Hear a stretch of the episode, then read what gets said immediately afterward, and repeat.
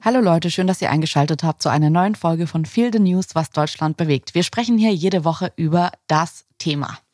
Und heute sprechen wir über das Schlachtfeld Sprache und darüber, was man überhaupt noch sagen darf. Werbung. Sascha, ich würde gerne nochmal mit dir über Formbar sprechen.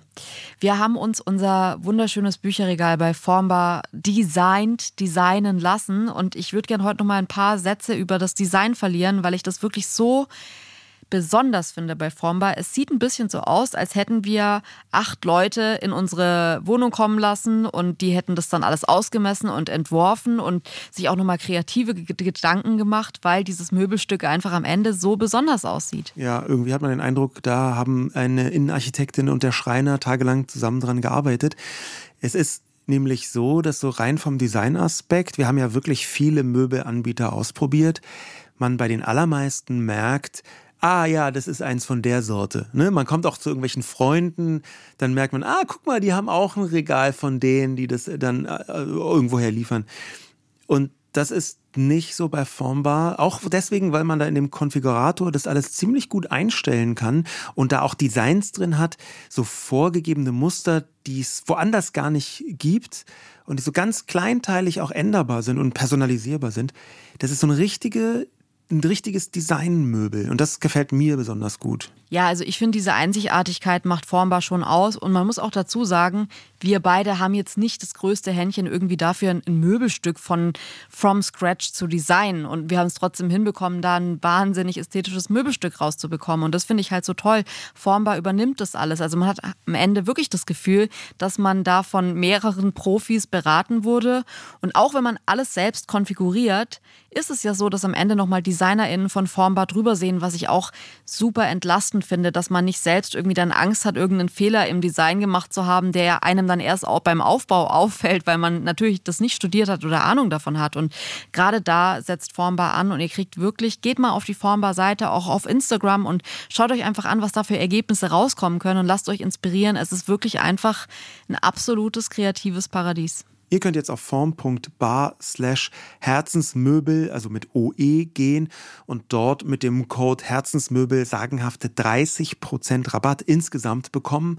Äh, das gab es bisher so gar nicht und es lohnt sich tatsächlich, weil man am Ende ein wirklich sehr, sehr schönes Möbelstück zu Hause hat. Viel Spaß beim Ausprobieren. Werbung Ende. Der Anlass Warum wir das tun, ist, dass gerade Beyoncé ein neues Album rausgebracht hat. Renaissance heißt es. Und auf diesem Album ist ein Track namens Heated. Und darin benutzt Beyoncé das Wort Spaz in vielen verschiedenen Variationen. Ähm, Spaz bedeutet auf Deutsch so viel wie abdrehen, aber es ist eben auch ein sehr abwertender Begriff für Menschen mit Behinderung.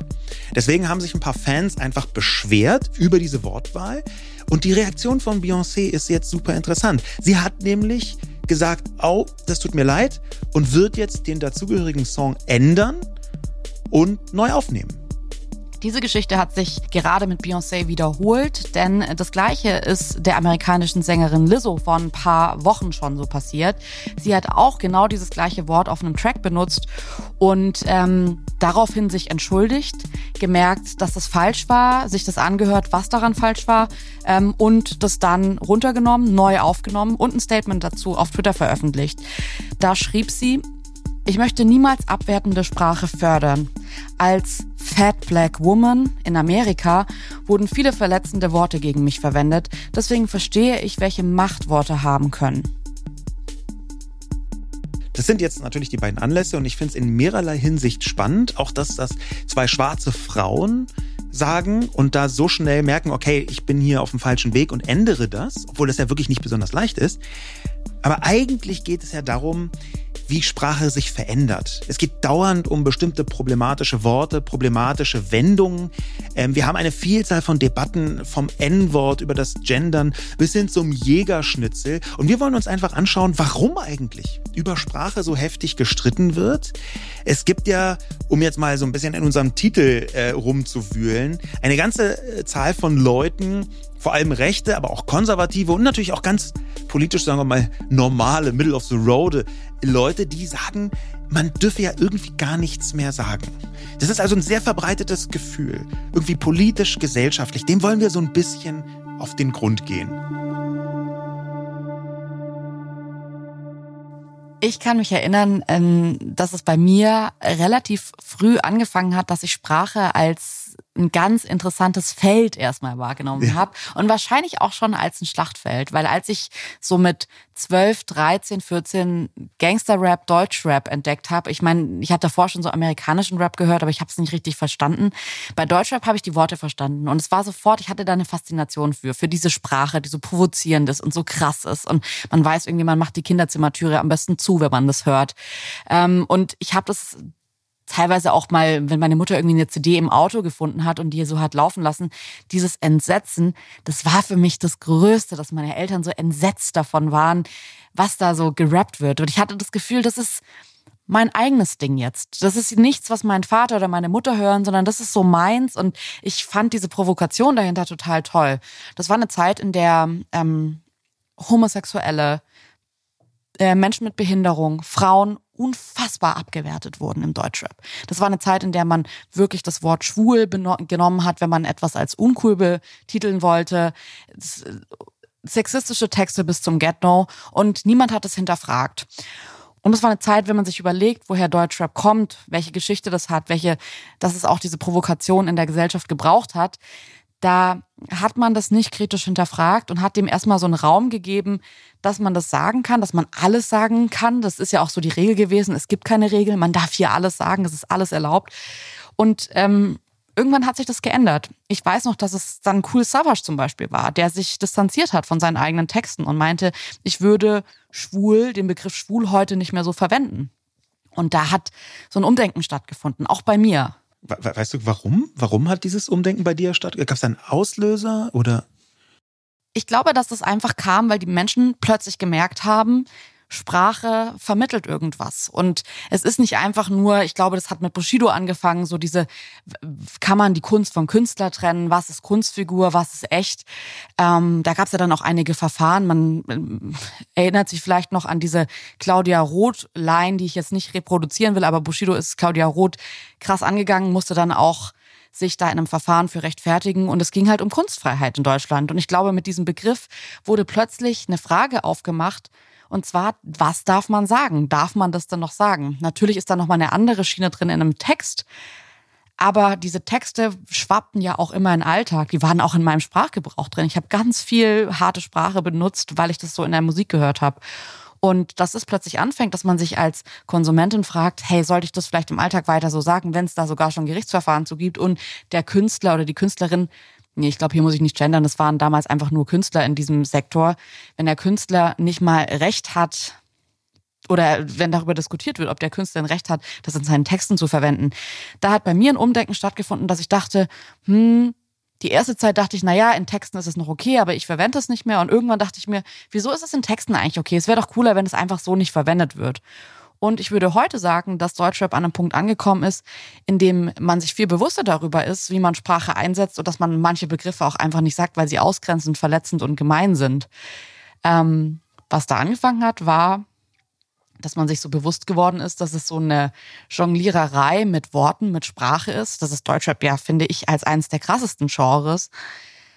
Ähm, und dass diese Jongliererei aber auch mit einer Verantwortung kommt und dass man die ruhig wahrnehmen kann, diese Verantwortung. Und dass es überhaupt nicht schlimm oder schwach ist, diese Verantwortung zu sehen und wahrzunehmen. Meine Wahrnehmung davon, was du gerade beschrieben hast, auch als du jung warst und dass sich das so ein bisschen dann als älter geworden bist, weiterentwickelt hat, dieses Verständnis. Meine Wahrnehmung davon ist, dass das ungefähr der hundertste Aufguss davon war und ist. Und es ist gar nicht so, dass ich da von Anfang an dabei war, sondern genau das war, als ich auch jünger war, in, in anderen Bereichen der Fall. Mir scheint es so, als sei das eine immer wiederkehrende Debatte, wo die Debatte selber auch immer wieder die gleichen Stadien durchläuft. Mhm. Das heißt, man ist immer wieder neu dabei. Ja, es ist so ein bisschen wie, ähm, wenn man äh, neue Kinder hat und neu entdeckt, huch, das passiert und das. Das ist jetzt für dich neu, in diesem Bereich neu, aber es ist nicht wirklich grundsätzlich neu, weil die Leute schon sehr lange darüber reden. Wo ist dir das begegnet? Mir ist das ganz oft begegnet. Ähm, äh, in, in einem rassistischen Kontext schon relativ früh, aber das ist vielleicht auch wichtig zu erwähnen, mir ist es schon ein paar Mal bei mir selber begegnet, weil ich diskriminierende Begriffe benutzt habe, ohne es zu wollen oder zu wissen. In welcher Situation? Das war in einer besonders doofen Situation, in einer besonders schwierigen Situation. Da habe ich bei einem Vortrag ein transfeindliches Wort benutzt. Also so ein Begriff, ähm, der manchmal als das S-Wort bezeichnet wird unter äh, äh Transpersonen. Ähm, diesen Begriff, den, den würde ich jetzt reproduzieren, den würde ich auch, auch sagen, weil ich glaube, dass sich das noch nicht besonders verbreitet hat in der ähm, Öffentlichkeit, in der deutschen Sprache. Ich habe den Begriff She-Mail benutzt, der sehr abwertend verstanden wird von vergleichsweise vielen Transgender-Personen. Ich wusste das nicht. Okay, krass, das wusste ich auch nicht. Das wusste ich nicht. Ähm, ich habe den jetzt hier nochmal gesagt, weil ich glaube, dass dieses Wissen verbreitet werden muss, dass bestimmte Begriffe sehr schwierig und abwertend sind.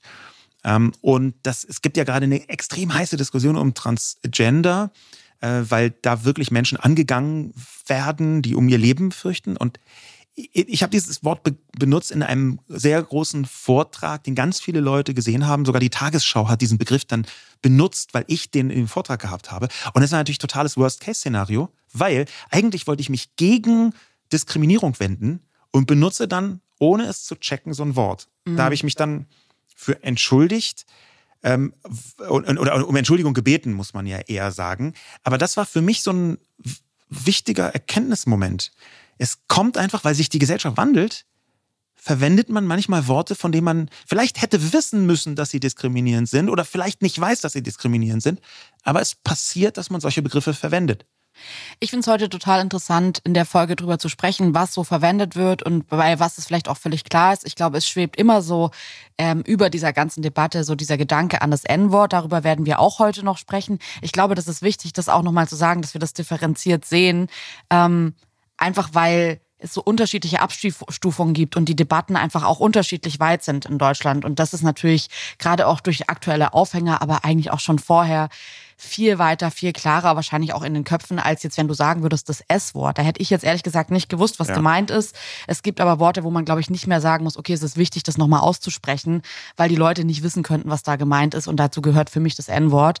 Ähm, aber lass uns mal einsteigen, eigentlich mit dieser behindertenfeindlichen Sprache und dem Aufhänger mit Beyoncé und Lizzo, weil mir auffällt, dass es das im Rap und auch bei mir in der Kindheit auch gab, und zwar mit dem Wort behindert einfach. Ging es mir selbst lang so, das wurde auch im Deutschrap lang verwendet, aber ich habe es auch in meinem Sprachgebrauch echt lang verwendet. Mein Bruder auch. Also es war irgendwie so Jugendsprache damals bei uns auf dem Dorf, dass man, wenn man was irgendwie nicht verstanden hat oder ungerecht fand, gesagt hat, oh, das ist behindert.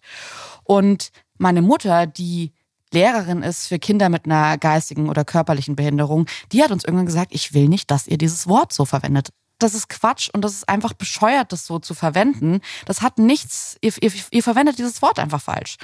Und wir dachten natürlich damals, oh, die ist so mega im Thema drin, deswegen sagt ihr das jetzt so. Aber wir haben es dann beide eingesehen und haben es irgendwie nicht mehr verwendet oder es ist dann so aus dem Alltag rausdiffundiert. Ich kann mich aber noch daran erinnern, dass es wirklich lange Teil der Sprache war. Ähm, und inzwischen hat man sich, würde ich schon sagen, so, es gibt so diese Begrifflichkeiten Spasti oder so, das sagt man eigentlich nicht mehr im Alltag. Und es war eine lange Zeit ja wirklich eine Beleidigung in Deutschland. Und ich glaube, das ist schon bei den Menschen angekommen.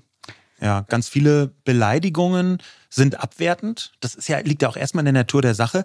Aber man will ja eigentlich, wenn man beleidigt, nur die Person, die man beleidigt, ähm, abwerten und nicht noch gleich eine ganze Menschengruppe mit.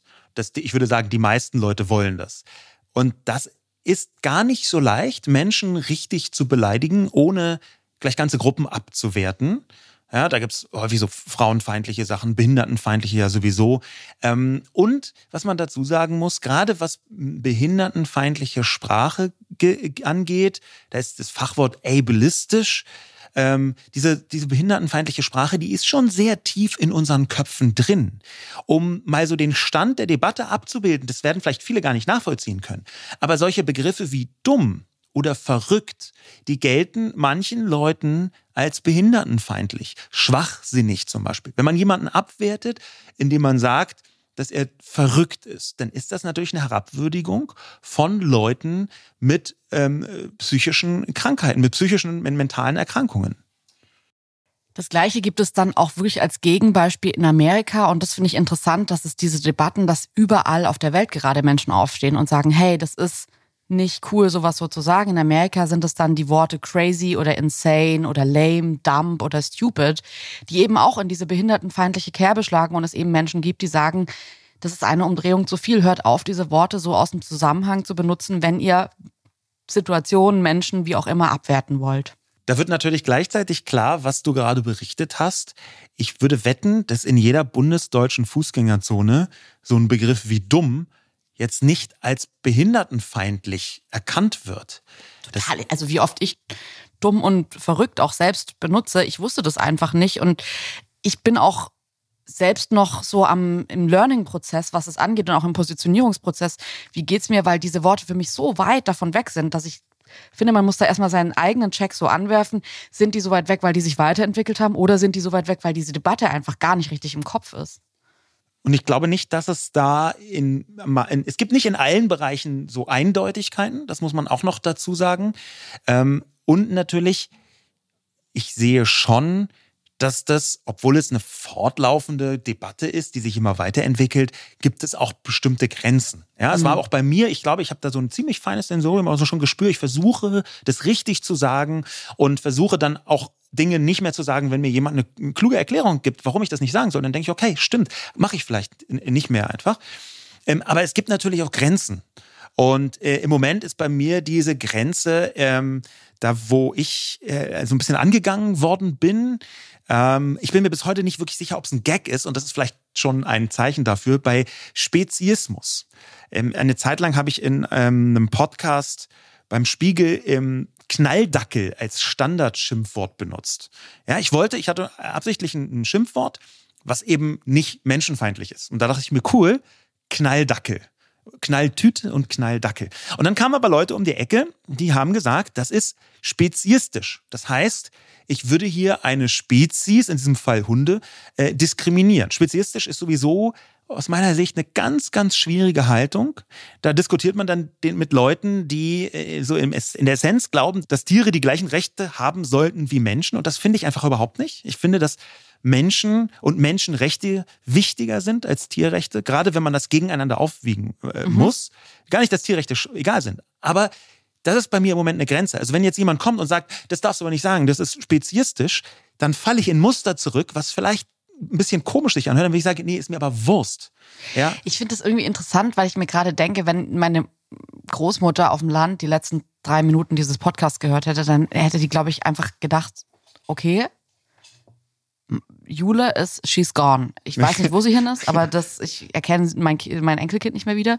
Auf der anderen Seite finde ich, wenn man das aufmacht und wenn du ganz hart sagst, ich finde, Tiere sollten nicht die gleichen Rechte, Rechte haben wie Menschen, dann ist da ja ganz viel drin, wo man sagen kann, ja, aber wie viel ist denn Leben wert? Und ich finde, diese Abstufung hier, es geht ja hier nicht darum, soll man ein Tier umbringen oder einen Menschen umbringen oder nicht, sondern es geht eigentlich so ein bisschen darum, ähm, kann ich so einen Begriff offended das ein Tier, wenn ich sowas so sage, ja. Knalldackel. Ja. Und das ist eigentlich eine Umdrehung zu viel, aber es hat halt so eine Grundhaltung, wo ich sagen würde, ich verstehe sogar Menschen, die sagen, ja, es geht aber hier nicht um diesen einen Fall, sondern es geht um die Grundhaltung, dass tierisches Leben auch was wert ist und dass wir eigentlich anfangen sollten, ähm, da zumindest eine, einen Respekt herzustellen, den man ja über sowas auch herstellen könnte. Also ich verstehe den Punkt auf eine absurde Weise, auch wenn ich ja. jetzt sagen würde, ich weiß nicht, ob man das jetzt braucht, Menschen, die sich hauptberuflich für die Rechte von Dackeln einsetzen.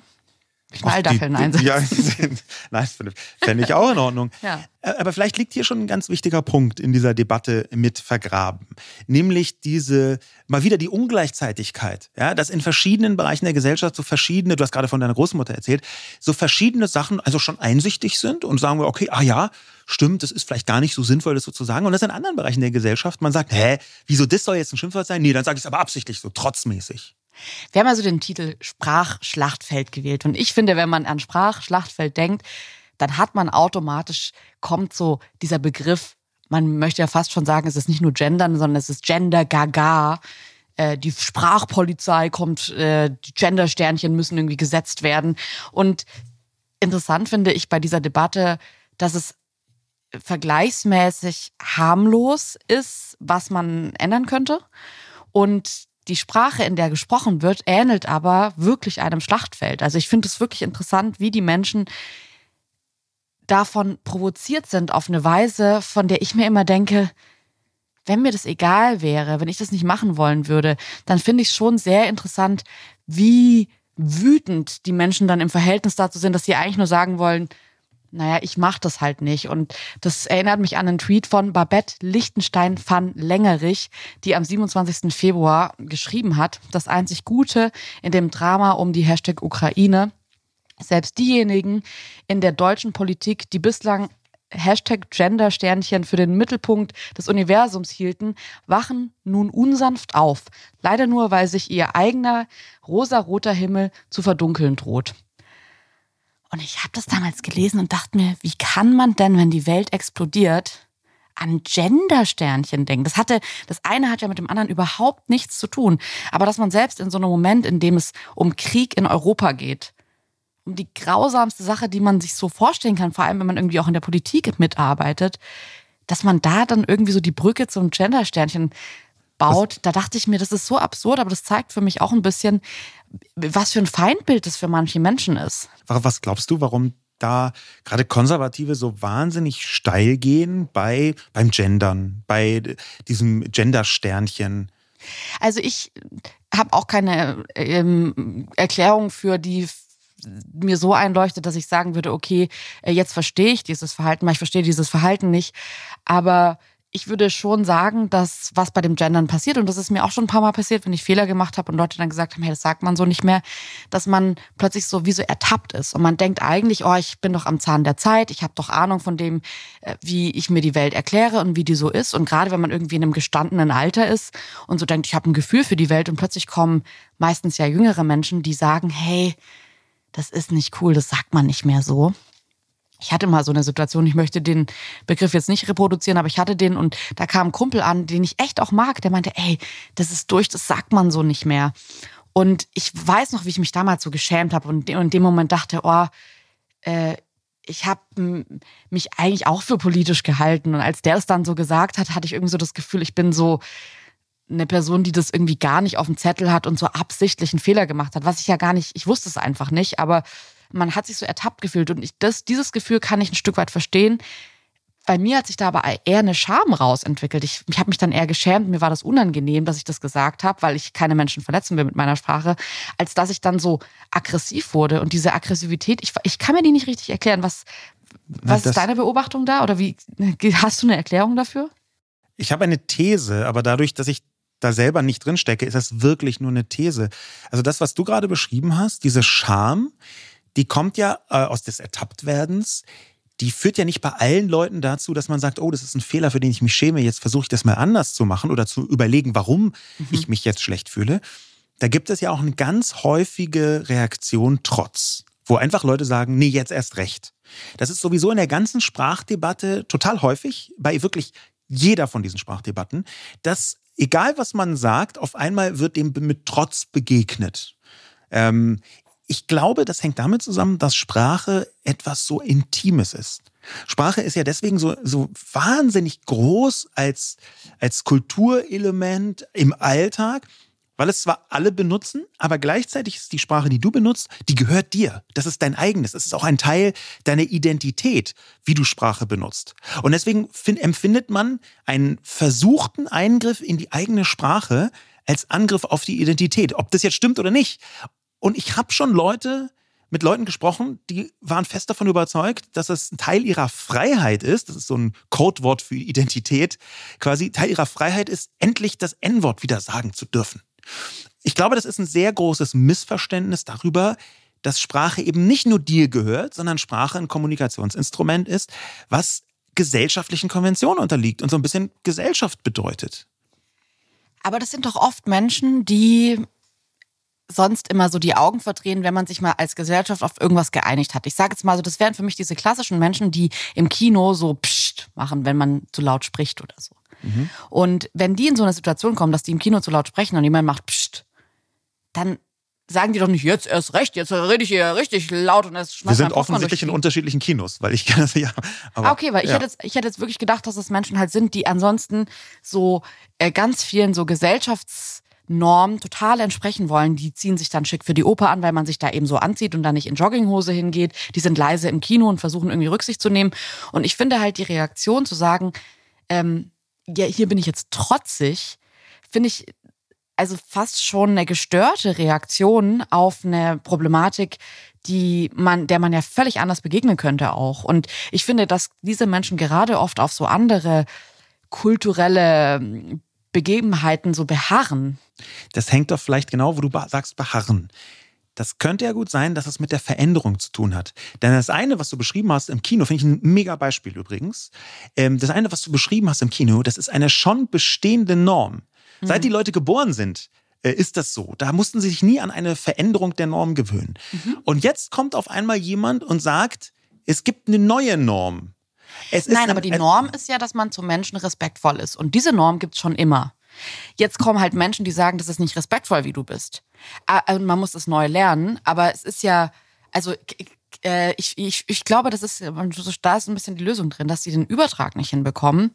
Dass es hier am Ende um eine Norm geht, die sie schon kennen, und zwar, man ist respektvoll zu seinen Mitmenschen, man ist höflich, sondern dass sie denken, die Norm ist, dass, die, ja. dass man die Sprache so benutzt. Ja.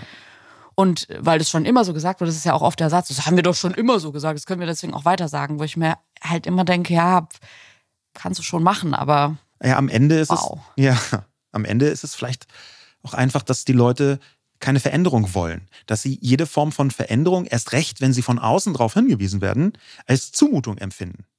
Und dann sagen sie, ey, die Zumutung, dass ich mich verändern muss, ist größer, als dass du jetzt mal halt vielleicht irgendwie so ein bisschen schwierigen Begriff um die Ohren gehauen bekommst. Ich glaube schon, das hängt mit der Intimität der Sprache zusammen. Das wäre jedenfalls und dieser Persönlichkeit, die man in der Sprache findet. Wenn man das jetzt abstuft und diese Themen kann man ja wirklich auch nicht ganz miteinander vergleichen. Es geht in allen Themen um Sprache, aber es geht nicht in allen Themen um so den gleichen ähm, Inhalt. Ich würde aber trotzdem sagen, dass man beim Gender noch am ehesten sagen kann, okay, interessant, es gibt Leute, die gendern, auch in unserem Umfeld gibt es extrem viele Leute, die machen das nicht und es gibt Leute, die machen das. Mir fällt es ehrlich gesagt nicht auf, wer es macht oder wer es nicht macht, weil es mir nicht darum geht, dass andere die Regeln befolgen, sondern dass ich für mich entschieden habe, dass ich das so machen will und du ja auch für dich. Und trotzdem passiert es noch ab und zu, dass man das nicht macht, aber man versucht sich eben zu bemühen. Ich finde aber, dass das so eine Debatte ist, auch wenn man da schon von Schlachtfeld wirklich sprechen kann in der Gesellschaft, in der ganz viele verschiedene Meinungen tatsächlich noch im Raum stehen, zugelassen sind. Ich finde es manchmal auch interessant zu hören, warum Leute sich bewusst dagegen entscheiden. Hat mich jetzt bis jetzt noch nichts überzeugt, aber habe ich keine Hard Feelings, wenn Leute sagen, ich mache es nicht, dann denke ich mir, ja gut, okay, dann mach's halt nicht. Genau, was du gerade sagst, dass es darum geht, dass du das machen möchtest ähm, und dich dafür entscheiden möchtest und andere müssen sich jetzt nicht dafür entscheiden, beim Gendern. So halten wir das ja auch da erlebe ich eine ganz merkwürdige Verdrehung. Man kann ja nicht über äh, Schlachtfeldsprache sprechen, ohne nicht auch diesen Begriff Sprachpolizei zu benutzen oder zumindest anzusprechen. Sprachpolizei, das kommt von ganz vielen, sagen wir mal, eher konservativen Menschen. Ich möchte nicht, wollte schon wieder Sprachpolizei. Äh, ich werde jetzt hier dafür verhaftet, dass ich dieses und jenes Wort sage. Das aus meiner Sicht wirklich verstörende ist, dass ich wahnsinnig häufig Leute erlebe, die eine Art konservative Sprachpolizei sind. Ich möchte gendern und dann kommen Leute, die sagen, du darfst nicht gendern. Du genderst, das ist eine Katastrophe. Und die das komplett umdrehen, so eine Art bizarre Täter-Opfer-Umkehr. Die möchten nicht, dass ich gendere. Die schreiben mir vor, bitte nicht zu gendern. Und im gleichen Atemzug sagen sie, ich sei eine Sprachpolizei, weil ich es ihnen vorschreibe.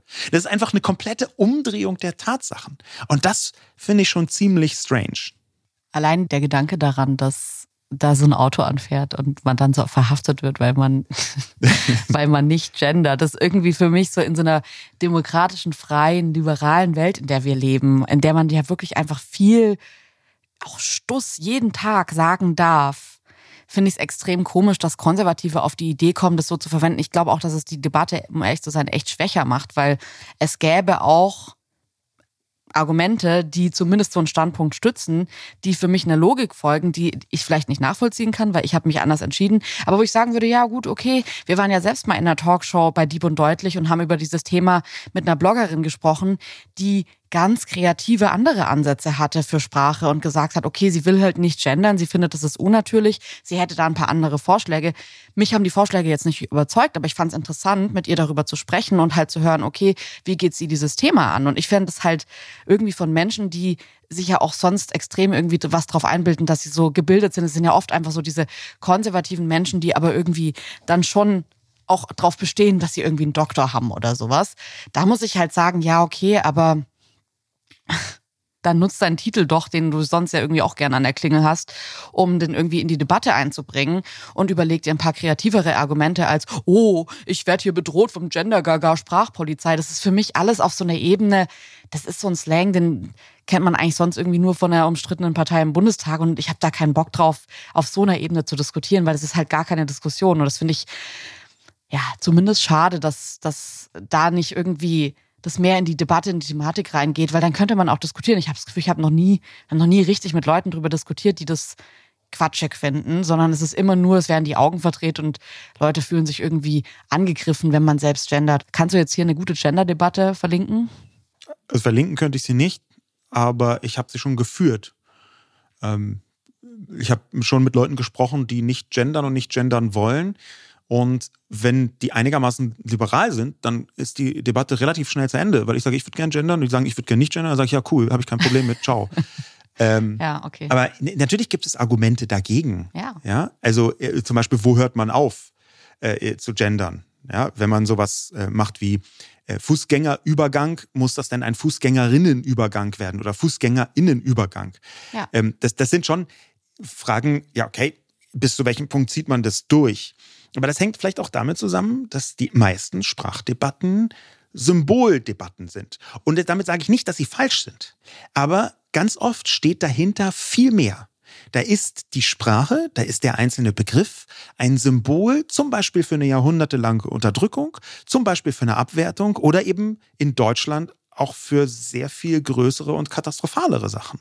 Wir haben ja einfach einen kulturellen Wandel, der zum Beispiel sagt, okay, wir sagen jetzt Jägerschnitzel.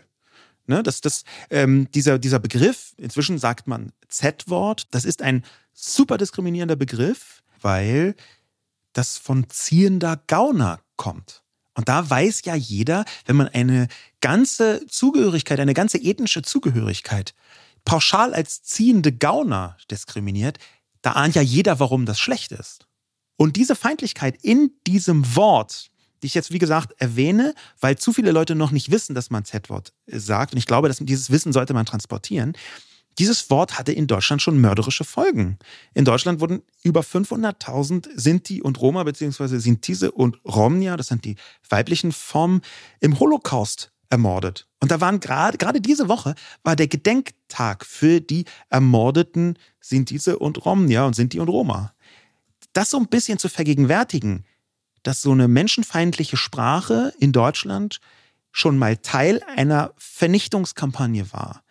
Das, da glaube ich, ist es gar nicht falsch, immer wieder darauf hinzuweisen. Und das macht diesen kulturellen Wandel auch gleich zu einer ganz anderen Größenordnung.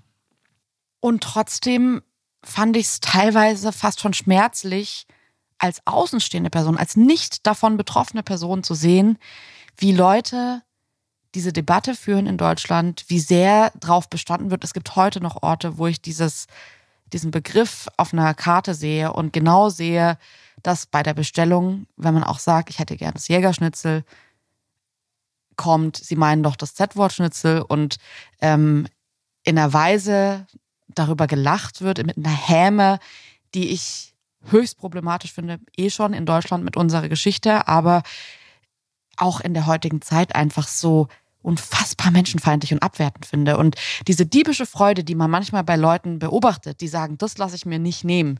Ich werde das weiter sagen von Menschen, die nicht betroffen sind.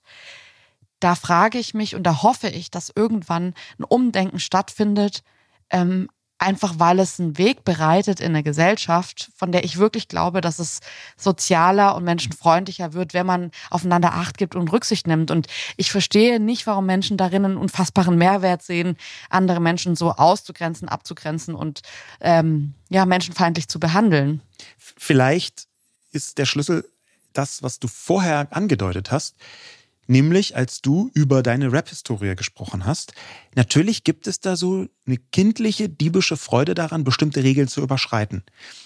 Und es kann sein, dass diese diebische Freunde der Regelüberschreitung, dieses Trotzige, dass es einfach so eine Regung ist, die jetzt nicht besonders erwachsen ist. Und da würde ich sagen, da draußen gibt es sehr viele Leute, die wollen gar nicht irgendwie drüber nachdenken.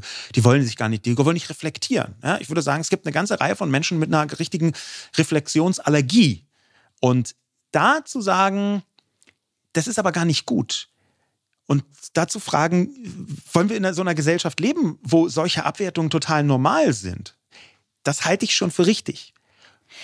Ich fand es diese Woche ganz interessant, dass Thomas Spitzer auf Twitter so einen Gedanken aufgebracht hat zu diesem, äh, ja, inzwischen teilweise auf Volksfesten verbotenen Song Laila, der ja rauskam und der einen super problematischen Inhalt hat. Auch ein Inhalt, den wir jetzt heute hier gar nicht erwähnen, der aber auch eine Riesenrolle spielt für mich als Frau noch mal mehr, nämlich dass es einfach unfassbar viele frauenfeindliche äh, Inhalte und Tracks und äh, Zeilen bis heute gibt, die auch reproduziert werden und zwar von Menschen, die auch eine diebische Freude daran haben, Frauen sprachlich auszugrenzen. Ähm, aber in diesem Gedanken von Thomas Spitzer war drin, dass er das als eine Art Rebellion empfunden hat. Er war auf einem Feuerwehrfest oder auf einem Dorffest und da wurde dieser ähm, Song, der ja in Deutschland teilweise verboten war, anscheinend auf diesem Fest nicht permanent wiederholt. Die Leute haben sich den gewünscht, der wurde aber auch alle fünf Minuten gespielt, als Opener, als Closer und alle, er meinte, er wurde einfach super oft gespielt. Und sein Gedanke dahinter war, ist dieser Song in einer schweren Zeit so eine Art Protest der Menschen gegen ich sage jetzt mal, die da oben. Thomas Spitzer hat es als die Menschen ähm, in Brüssel, Twitter, so diese Leute, die den Ton angeben bei Debatten, die vielleicht dann verbessern, so als schaut uns an, das ist jetzt unser Protest, wir spielen hier permanent diesen Song, über den ihr euch aufregt. In einer Zeit, die einfach schwierig ist. Und ich verstehe in einer schwierigen Zeit, dass Leute protestieren. Ich frage mich halt nur, warum das in unserem Land oft passiert, dass man protestiert, indem man andere Menschen abwertet. Das ist ja für mich, also das finde ich einfach einen falschen Protest. Der Protest fühlt sich für mich nicht gut an. Und ich glaube, dass die Menschen auf diesem Dorffest, da würde ich Thomas Spitzer total recht geben, in dem Moment ja nicht denken, wir werten andere Menschen damit ab, sondern es ist so ein bisschen, hier wurde eine Regel gemacht und wir sind jetzt gegen die da oben, wenn wir den Song spielen. Aber da hätte ich eigentlich gedacht, dass wir weiter sind als Gesellschaft und dass man schon vielleicht anerkennt, dass es besser ist, irgendwie um, ich will jetzt niemanden anstiften zu irgendeiner Straftat, aber dass es besser wäre, jetzt beispielsweise in Freibad nachts einzubrechen und darin zu baden, als äh, die Regel zu brechen, indem man irgendwie einen Track abspielt, der halt frauenfeindlich ist. Es gibt da eine Betrachtungsweise in dieser Rebellion, die du gerade erwähnt hast, ähm, dass manchmal Menschen das war während der Trump-Debatte 2016, also während des Wahlkampfs von Trump, äh, ganz groß im Gespräch, dass manchmal Menschen genau das sagen, was andere aufregt. Dass also sie gerne irgendwas sagen möchten, was ihre Gegner aufregt. Ja, die Rechten in den Vereinigten Staaten, die Trump-Fans, die haben rassistische Sachen häufig einfach deswegen sagen wollen, so geht diese These, weil sie wissen, dann gehen die linken Hillary Clinton-Fans komplett steil. Deren Lebensaufgabe ist es eigentlich, die Gegenseite aufzuregen. Die ziehen wie ein Windrad, ziehen die Energie aus dieser Form von Gegenwind ich habe es vorhin schon angekündigt, wenn man über das Z-Wort spricht, dann kommt man, finde ich, schnell auch in diese Diskussion rein, dass Menschen dann sagen, oh, was darf ich denn heute überhaupt noch sagen? Z-Wort, N-Wort, K-Wort, U-Wort. Also so verarschen, dass man sich darauf geeinigt hat, dass der Fehler schon in der Reproduktion liegt dieses Wortes. Also dass man selbst, wenn man darüber berichtet, sich die Mühe gibt, es zwar jetzt, wie wir das bei dem Z-Wort gemacht haben, aber eher, eher so vom Gedanken her, es gibt viele Leute, die können damit wirklich nichts anfangen. Ähm, aber dann gibt es wirklich diese Hauptdebatte, wo man hinschaut in Deutschland, was diese Abkürzung angeht, und zwar die Debatte um das N-Wort. Ja, und da ist es gesellschaftlich so, dass wir uns, glaube ich, also wir uns hier sowieso geeinigt haben, dass wir das, was hinter N-Wort steht, gar nicht aussprechen, gar nicht reproduzieren.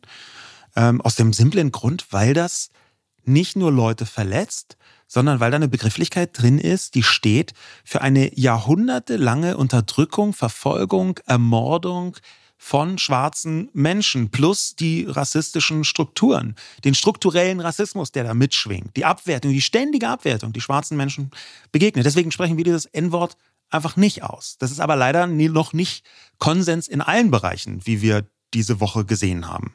Wir hören jetzt mal rein in den Ausschnitt, den äh, Jasmina Kunke äh, alias Quadromilf auf Twitter gepostet hat. Und das Wort ist auch für alle Menschen, die jetzt ähm, vielleicht auch Angst haben, hier getriggert zu werden. Das Wort ist jetzt eh gepiept in diesem Ausschnitt. Ähm, es geht aber darum, dass ähm, Katrin Bauerfeind zusammen mit Sarah Kuttner zu Gast war bei Hotel Matze im Podcast. Und Sarah Kuttner hat mal wieder diese Debatte, ich würde sie grob umschreiben mit, man darf ja heute überhaupt nichts mehr sagen, aufgemacht. Und das waren so ihre Gedanken dazu. Wir spielen das jetzt einmal ab. Nicht Fan von Worten, die man nicht mehr sagen darf. Ich finde generell, dass man jedes Wort auf der Welt sagen sollen dürfte. Muss man natürlich aufpassen, nicht um aktiv Leute zu verletzen und so. Aber alleine sowas wie das N-Wort. Ich finde das super schwierig, dass keiner mehr das N, ich weiß noch nicht mal, ob ich es jetzt gerade sagen darf oder nicht. In einem Podcast mit Jochen Schropp habe ich es gesagt als Zitat und da wurde schon gesagt, das darf man nicht mehr sagen. Und da werde ich ein bisschen unentspannt und denke, naja, es sind Worte. Ich finde, man darf erstmal jedes Wort sagen und dann ist die Frage, in welchem Zusammenhang. Und sorry, beim N-Wort weiß sofort jeder im Kopf steht da ganz groß, bei jedem Kopf steht eine Leuchtschrift das N-Wort macht's doch überhaupt nicht weniger oder schneiden, schneiden. Ja, aber das ist der Punkt, Mann. Das frage ich mich wirklich. Ist das denn, ist es per Grundgesetz verboten? Und, und das führt auch zu weit. Ich komme lieber wieder zurück zu diesem Humording. Aber ich finde, davon lebt eben auch Humor. Ich fand es interessant, dass sehr viele Medien diese Woche ähm, über diesen Vorfall berichtet haben, völlig zu Recht, finde ich, und ähm, das betitelt haben mit Sarah Kuttner reproduziert das N-Wort und nicht sie sagt das N-Wort, weil darin liegt, glaube ich, die noch viel größere Problematik, dass sie das reproduziert, dass sie über diese Debatte spricht und eigentlich sagt, na, sie, kann man das sagen oder nicht? Ich sage jetzt hier mal N-Wort, aber dann spreche ich das Wort auch mal aus. Und das schafft halt so eine Toleranz in der Gesellschaft, auch was Sprache angeht, wo man sagt, man hat sich ja genau deswegen darauf geeinigt, das so nicht mehr zu sagen. Und man hört ja dann auch von Katrin Bauerfeind so diesen ersten Impuls zu sagen, schneiden. Und da ist sehr viel Wahrheit für mich drin und man hätte das wahrscheinlich sogar noch ein bisschen früher ansetzen können. Meiner Ansicht nach ist da diese Debatte je, äh, definitiv bei Sarah Kuttner schon so weit, dass man einfach mit Anna Dushime darauf antworten kann, die genau das aufgreift auf einer Metaebene und dazu schreibt, ohne Spaß, wie oft wollen wir diese Baby-Debatten noch führen? Wollt ihr alle drei bis fünf Werktage das Fass aufmachen, dass ihr das N-Wort nicht sagen dürft? Und dann muss wieder jemand erklären, dann entschuldigt ihr euch und vier Business Days später macht es jemand anderes nochmal. Ich verstehe so gut Anna Dushimes äh, nicht nur Enttäuschung, da ist ja eine Müdigkeit drin. Immer wieder das Gleiche zu sagen. Das ist immer wieder auch Leuten zu sagen, die es längst besser wissen müssten. Das, was hier bei Sarah Kuttner so schlimm ist, und ich finde es wirklich schlimm, ist, dass sie das ja nicht aus Versehen irgendwo reproduziert, sondern sie hat das schon mal gehört, sie, sie hat dazu schon mal eine Diskussion mitbekommen und wollte es trotzdem nicht einsehen und hat es wieder reproduziert. Da ist eine Form von Uneinsichtigkeit mhm. drin und meiner Ansicht nach geht es hier nicht um das, was sie so sagt, Grundgesetz, um den juristischen Quark. Das, das, ist, das ist nicht das, worum es geht, sondern es geht, glaube ich, schon darum, dass man ein bisschen anerkennt, wie mächtig ist Sprache und wollen mhm. wir so schwerwiegende Diskriminierungen weiter in der Sprache einfach so drin lassen, einfach so reproduzieren. Und natürlich ist es auch ein Symbol. Natürlich ist es auch ein Symbol, aber ich finde solche Formen von Symbolen nicht schlecht in einer Welt, wo Symbole auch dazu benutzt werden, um noch immer ganze Menschengruppen zu diskriminieren, zu unterdrücken. Ich habe gerade auch überlegt, dass wenn man natürlich sagt, dass es hier um eine Debatte geht, dann lässt es auch noch zu, dass es auch noch irgendwie eine andere Meinung gibt. Und ich finde, bei diesem Thema gibt es einfach nicht zwei Meinungen, wo man sagen kann, wie beim Gendern, okay, da gibt es Leute, die machen das nicht und ja, so what. Ähm, das ist eigentlich keine Debatte mehr. Das ist eine Scheindebatte, die man noch irgendwie führt, weil Leute das immer wieder aufmachen, die es eigentlich nicht gepeilt haben. Ähm, am Ende geht es, äh, wie du das gerade richtig schon gesagt hast, äh, um den Gedanken von Anna Dushime. Aber würde ich sagen, auch darum, dass Sarah Kuttner da ein Fass in eine Richtung aufmacht, das für mich überraschend oft aufgemacht wird, wenn es um Sprachgebrauch geht. Und zwar, was darf man sagen?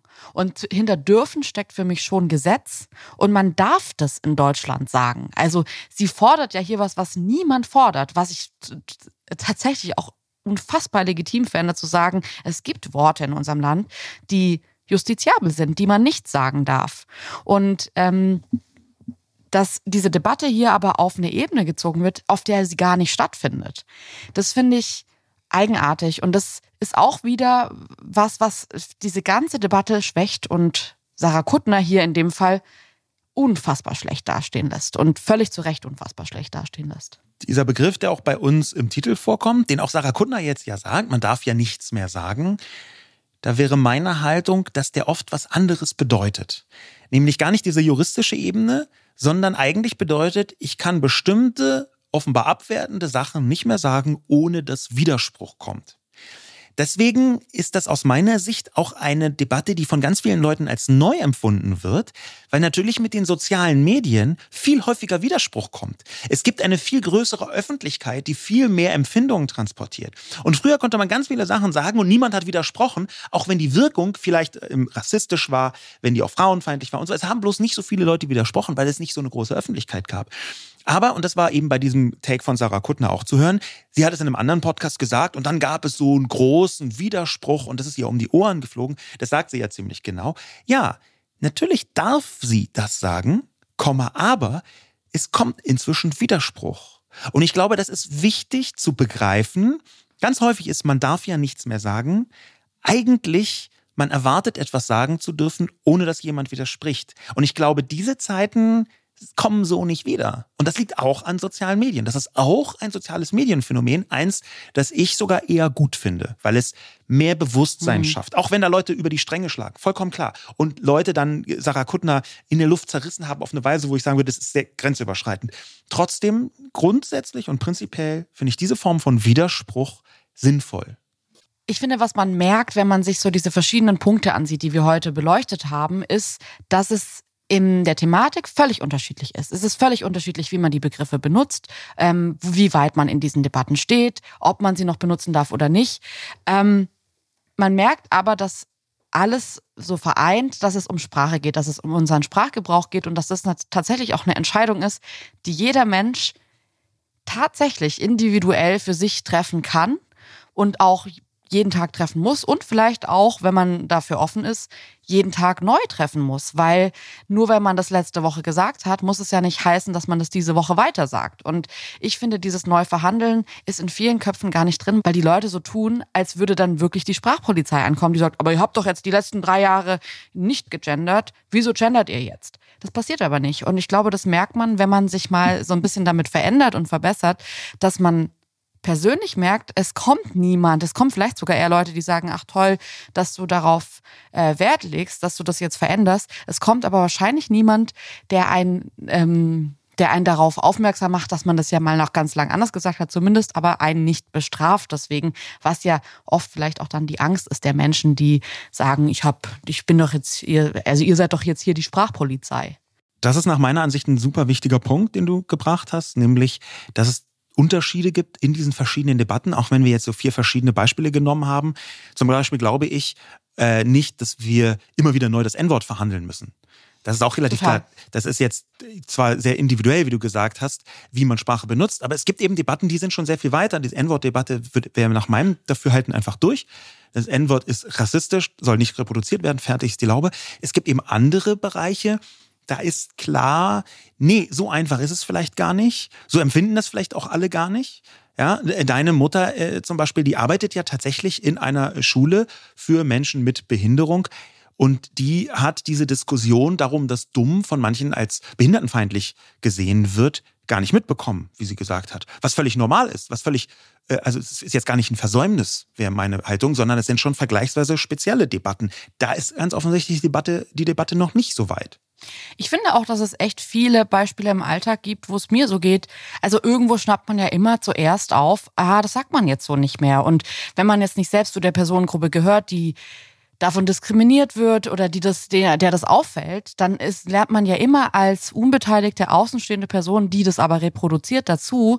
Und ich glaube, dass wir da hinkommen müssen, so eine Fehlerkultur zu haben, wie es auch jetzt Beyoncé oder Lizzo dann vormachen. Und zwar zu sagen, hey, wir da sind wir wieder eigentlich bei unserer Fehlerkultur-Folge, über die wir ja auch schon gesprochen haben. Und zwar, es geht nicht darum, dass man in Zukunft so eine Sprache, dass solche Fehler nicht mehr passieren, sondern es geht darum, wie geht man damit um, wenn das passiert. Und ich glaube, dann zu sagen, okay, das wusste ich gar nicht. Und ich glaube, es gibt sehr viele Menschen, die benutzen das und wissen überhaupt nicht, was das Problem dahinter ist und haben sich auch nicht informiert, aber nicht, weil sie ignorant sind oder da keinen Bock drauf haben, sondern einfach, weil sie es nicht wissen.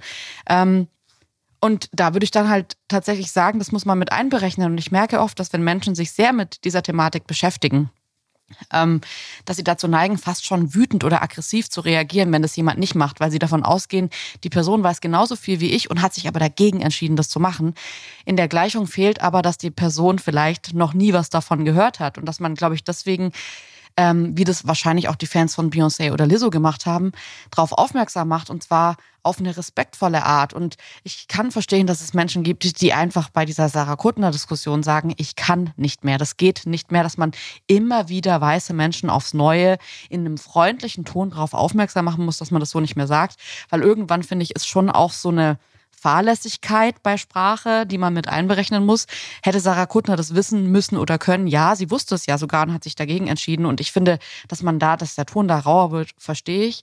Bei anderen Dingen denke ich mir, würde ich mir manchmal wünschen, dass die Leute das so vortragen, dass man daraus tatsächlich lernen kann und es nicht sofort ein kompletter Angriff ist. Und dass man daraus lernen sollte, da können wir wiederum in die Geschichte schauen. Der Hauptpunkt, warum man das weiterentwickeln sollte, ist ja, weil, davon gehe ich jetzt mal aus, die meisten Menschen, jedenfalls die, die hier zuhören, und ich glaube auch die meisten Menschen in Deutschland, ähm, die wollen eine äh, diskriminierungsarme Gesellschaft. Sage ich erstmal ganz, ganz vorsichtig. Ähm, unter anderem, weil es im Grundgesetz steht und ich glaube, ich glaub, die meisten Menschen sind da schon äh, mit dem Grundgesetz d'accord. Ähm, und jetzt sehen wir, okay, Sprache hat eine, eine Wirkung. Sprache hat tatsächlich eine Wirkung auf die Gesellschaft. Vielleicht nicht immer die, die so ähm, wir ihr zuschreiben, aber sie hat eine Wirkung. Und man kennt das zum Beispiel daran, dass Diktaturen auch immer versuchen, die Sprache zu kontrollieren. Es gibt einen sehr bekannten Literaturwissenschaftler jüdischer Herkunft, Viktor Klemperer, der über die Sprache in der Nazizeit geschrieben hat. Das Buch LTI, Lingua Tertii Imperii. Äh, und dieses LTI ist so ein äh, geflügeltes Wort bei Leuten, die über die Wirkung von Sprache Philosophien, philosophieren. Da ist ein Zitat drin, was genau in die Richtung weist, die du gerade gesagt hast. Da steht nämlich drin, was jemand willentlich verbergen will, sei es vor anderen, sei es vor sich selber, auch was er unbewusst in sich trägt. Die Sprache bringt es an den Tag. Und gerade dieser Punkt, dass man mit der Sprache manchmal unbewusst etwas reproduziert, was man in sich trägt. Ja. Also eine Diskriminierung, die vielleicht schon ganz lange da ist, die man nicht wahrgenommen hat. Die würde aus meiner Sicht dafür sprechen, dass man genau die Fehlerkultur versucht her herzustellen, die jetzt Beyoncé und Lizzo uns vorgemacht haben. Vielleicht brauchen wir in einer sich weiterentwickelnden Gesellschaft, so wo standardmäßig man Fehler macht, eine Fehlerkultur, die allerdings dann auf beiden Seiten. Und ich würde sogar vielleicht noch äh, einen Schritt weitergehen, weil ich finde es interessant, dass das Zitat ja eigentlich so ein bisschen, ja eigentlich zeigt, dass Sprache bestimmt, wer man ist. Aber ich würde sogar sagen, dass es noch einen Schritt weiter geht, wenn man sich damit wirklich auseinandersetzt und sich positioniert. Und zwar, dass Sprache nicht nur bestimmt, wer man ist, sondern auch, wer man sein will. Weil ich finde, was Lizzo und Beyoncé hier gemacht haben, ist, sie haben gezeigt, dass sie eine Sprache benutzen, die behindertenfeindlich ist, weil sie das anscheinend nicht wissen, weil sie noch in einer Gesellschaft leben, in der eine Behindertenfeindlichkeit so reproduziert wird, dass man, dass einem das noch gar nicht richtig auffällt. Aber die Reaktion darauf, da haben sie gezeigt, wer sie sein wollen. Und sie wollen keine Menschen sein, die behindertenfeindlich sind. Beide haben das in einem Statement gesagt, haben gesagt, das war nicht meine Intention. Ich habe das Wort anders benutzt. Und dieser Kontext, dass man sich die Zeit nimmt, das einzuordnen, dass man sich, also ich denke mir halt, ey, wenn Beyoncé das hinbekommt, 2022, eine Woche nach ihrem Album, das einfach jahrelang hin ersehnt wurde von den Menschen, wenn sie es hinbekommt, mit ohne mit der Wimper zu zucken, zu sagen, ich ändere das. Der Song wird so, der Text wird geändert, es wird runtergenommen, es wird neu gemacht. Weil ich möchte keine Person sein, die das so reproduziert. Dann kriegt man es doch wohl hin im Alltag, bei manchen Debatten zumindest so offen zu sein, dass man sagt, ich informiere mich darüber und entscheide mich dann, wer ich sein will. Will ich eine Person sein, die sowas reproduziert und weitergibt oder nicht? Und gleichzeitig kann man hier aber wenn man diese Frage stellt, was total legitim ist, versuchen auch die andere jedenfalls den zivilisierten Teil der anderen Seite abzubilden. Es gibt eine äh, Allensbach-Umfrage aus dem letzten Jahr und da sieht eine Mehrheit der Deutschen die Meinungsfreiheit in Gefahr. Äh, nur 45 Prozent der Befragten haben das Gefühl, die politische Meinung könne frei geäußert werden. Und das ist der niedrigste Wert einer solchen Allensbach-Umfrage seit 1953. 55 Prozent in dieser Umfrage gaben sogar an, sich an bestimmte Sprachregeln bewusst nicht zu halten. Das sind mhm. so Erkenntnisse, da würde ich sagen, da muss man zumindest drauf achten. Warum passiert es? Ja, ein, ein Punkt ist, dass Allensbach gilt jetzt, sagen wir auch eher als konservativeres Meinungsfrage und Institut. Und man kann ja zum Beispiel über die Art, wie man Fragen stellt, auch immer so ein bisschen in eine bestimmte Richtung steuern. Aber ich würde diesen, diesen Wert, egal wie er hoch am Ende ist, erstmal ernst nehmen. Und ich glaube, das ist ein Symptom dafür, für das, was du gerade gesagt hast, nämlich diese Weiterentwicklung der äh, Gesellschaft in der Sprache, die ist nicht so einfach, wie man sie sich manchmal macht. Und nicht jede Person, die eine bestimmte Sprachregel erstmal verstörend findet und sich dagegen auflehnt, ist deswegen sofort menschenfeindlich. Ab einem bestimmten Punkt, du hast es vorher äh, erwähnt beim N-Wort, glaube ich, kann man schon einen Strich ziehen und sagen, nee, also wer hier jetzt drüber schreitet, na sorry, da, darüber ja. haben wir jetzt oft genug geredet. Aber es ist ja tatsächlich so, dass seit einigen Jahren, ich glaube befeuert durch soziale Medien, so viele Kämpfe stattfinden, die für sich genommen wahrscheinlich auch alle berechtigt sind. Aber da sind so viele Kämpfe, die dann eben auch in der Sprache ausgetragen werden, so, verschied so viele verschiedene Menschenfeindlichkeiten, dass wirklich schwer nachzuvollziehen ist, welche Gruppe wo, wann, wie, warum welche Sprachgewohnheit ändern möchte. Was kann man aktuell überhaupt noch zu Leuten sagen, die zum Beispiel Männer sind, aber Frauenkleider anziehen? Was kann man zu Leuten sagen, zu Transpersonen sagen, die aber gleichzeitig homosexuell sind? Das sind Fragen, die könnte ich jetzt in bestimmten Ebenen beantworten, weil ich mich intensiv damit beschäftige und trotzdem mache ich noch Fehler, wie ich am Anfang erzählt habe von diesem mhm. Podcast. Das heißt, vielleicht nachzuvollziehen, ja, das sind sinnvolle und wichtige Kämpfe, aber es sind A viele und gerade Menschen, die sich nicht die ganze Zeit damit beschäftigen, denen fällt es schwer, Schritt zu halten mit der Debatte. Was darf man gerade aktuell sagen? Was mir da total hilft und ich ähm, merke auch, dass einfach sehr, sehr viel, ich bin am Ende zwar eine Frau und als Frau äh, erlebt man Diskriminierung in unserer Gesellschaft, aber ich bin halt eine weiße Frau und eine weiße Frau in Deutschland erlebt nicht die Diskriminierung, die zum Beispiel eine schwarze Frau in Deutschland erlebt. Und ähm, was mir da total hilft, ist, Menschen zu folgen auf Social Media. Das finde ich schon immer, das, das öffnet meinen Horizont, die eine andere Lebensrealität haben. Die ähm, zu beobachten und zu sehen, wie gehen die mit Sprache um, was sehen die, was sehen die im Alltag vielleicht auch, was ich gar nicht so wahrnehme. Das finde ich, ist tatsächlich, also es hat mir total geholfen, mein Social Media so ein bisschen anzugleichen und mir zu überlegen, was sind meine Privilegien und wie kann ich die vielleicht zumindest in der anderen Abbildung mitverfolgen. Ähm, Gibt es irgendwas, wo du merkst, okay, das sind so Quellen oder das sind Orte, wo man sich einfach weiterbilden kann? Was ist jetzt mit den Personen, die wirklich sagen, hey, ich, ich, ich weiß gar nicht, wo ich hingehen soll, um das zu verstehen. Ich will eigentlich niemanden verletzen, aber wahrscheinlich tue ich's. Ja, ich habe äh, genau das gleiche gemacht wie du. Ich bin einfach vielen Menschen gefolgt, jetzt speziell über Twitter, aber auch über Instagram, eine Zeit lang über Facebook, als ich das im frühen äh, 12. Jahrhundert noch benutzt habe. Ähm, da bin ich anderen Leuten gefolgt, um nicht nur deren, Leben, deren Lebensrealitäten zu sehen, sondern auch vielleicht von denen Widerspruch zu bekommen. Und jetzt so ein bisschen die überraschende Situation, die ich sehr häufig beobachtet habe. Denn es gibt sehr viele Menschen, die haben auf der einen Seite eine große Unsicherheit. Kann ich das sagen, ohne jemanden zu diskriminieren? Oder dann kann ich was sagen, ohne heftige Ablehnung und Beschimpfung zu riskieren? Und auf der anderen Seite ist da diese wahnsinnige angestaute Wut von ganz vielen Diskriminierten, die mhm. einfach die Schnauze voll haben. Das, was du vorhin so gesagt hast, du kannst verstehen, dass sie irgendwann einfach nicht mehr können, nicht mehr wollen und es auch gar nicht mehr ihre Aufgabe ist, da immer wieder das Gleiche zu sagen. Das kann ich beides sehen. Aber jetzt die Überraschung. Ich habe es sehr oft überlebt. Auch zum Beispiel, als ich diese eigene Übertretung, diesen eigenen Begriff, transfeindlichen Begriff benutzt habe. Dass wenn man auf diese Hinweise einigermaßen freundlich reagiert, wenn man nicht sofort trotzig sagt, dieses kindliche Trotzelement, wenn man das nicht macht, mhm. wenn man sagt, oh, wusste ich gar nicht, sorry, da lese ich mich erstmal ein und überlege dann, ob das vielleicht falsch war. Wenn man einfach versucht, für sich auch eine Fehlerkultur zu finden, dann passiert es zwar nicht immer, das muss ich auch sagen, aber sehr oft, dass die Leute, die einen darauf hinweisen, super nett und freundlich sind.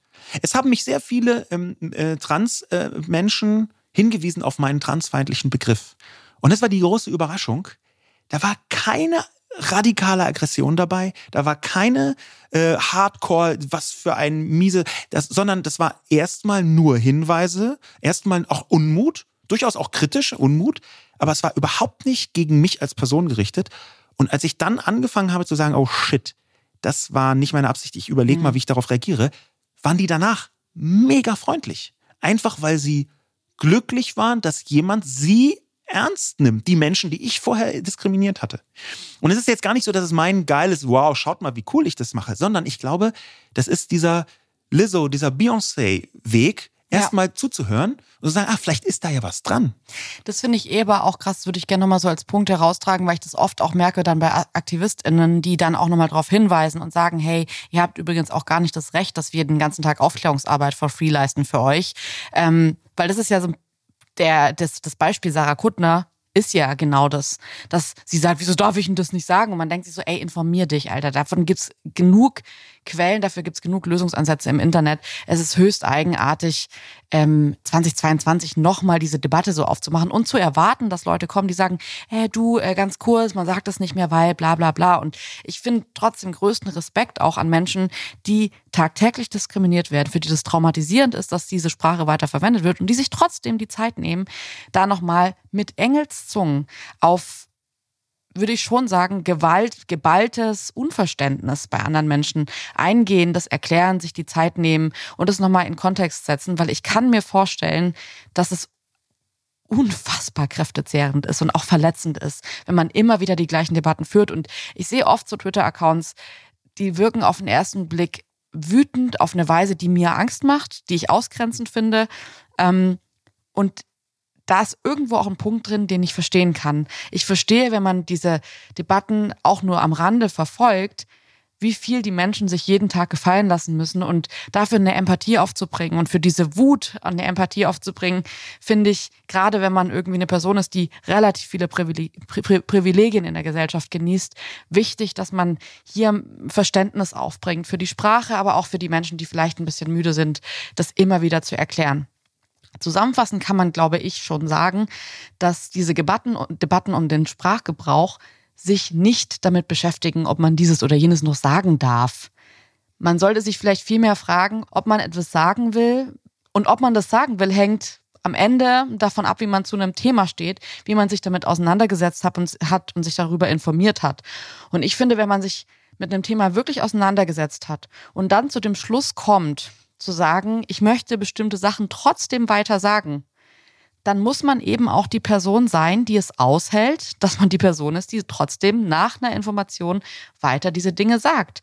Ich glaube, es geht nicht, dass man sich dafür entscheidet, weiter diese Sprache zu benutzen und nicht dann auch die Person ist, die am Ende weiter diese Sprache benutzt. Ja, die Übersetzung von dieser ganzen Debatte ist genau, wie du sagst, am Ende geht es nicht um dieses Dürfen, sondern kann man mit der Reaktion leben. Und die Reaktion, die kommt eben quer durch die Gesellschaft. Das kann ja auch eine ungerechte Reaktion sein. Da, das unterscheidet sich wiederum von Debatte zu Debatte. Am Ende muss man vielleicht sagen, die Zeit, wo man gar keine Reaktionen bekommt, speziell auf Worte, die von manchen Menschen diskriminierend verstanden werden oder diskriminierend sind oder beides, die Zeit, wo man gar keine Reaktionen bekommt, auch nicht in sozialen Medien, die ist vorbei. Wir müssen lernen, auch als Gesellschaft lernen, dass inzwischen auf alles irgendeine Reaktion kommt. Und wenn eine Reaktion kommt, gerade auf die Dinge, die man sagt, die schwierig sind, dann braucht man dafür eigentlich eine Fehlerkultur in der Öffentlichkeit. Jede Person, die in sozialen Medien unterwegs ist, jede Person, die an der Öffentlichkeit teilnimmt, glaube ich, braucht heute eine Form von Fehlerkultur. Und das könnte ein Lösungsschlüssel sein. Das heißt nicht, dass man jedem Ansinnen nachgeben muss. Das heißt nicht, dass nicht manche von diesen Kritiken völlig over the top sind. Das kann sein, dass AktivistInnen komplett drüber schießen und regelrecht vernichtend werden. Aber ich sehe es trotzdem als sinnvoll an, diese ganze Debatte erstmal als gesellschaftlichen Fortschritt zu betrachten und zu überlegen, könnte da eventuell was dran sein. das waren unsere Gedanken zum Thema Schlachtfeldsprache. Was darf man denn überhaupt noch sagen?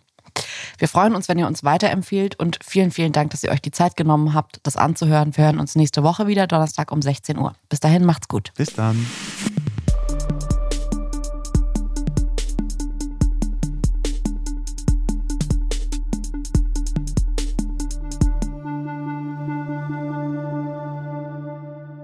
Dieser Podcast wird produziert von Podstars bei OMR.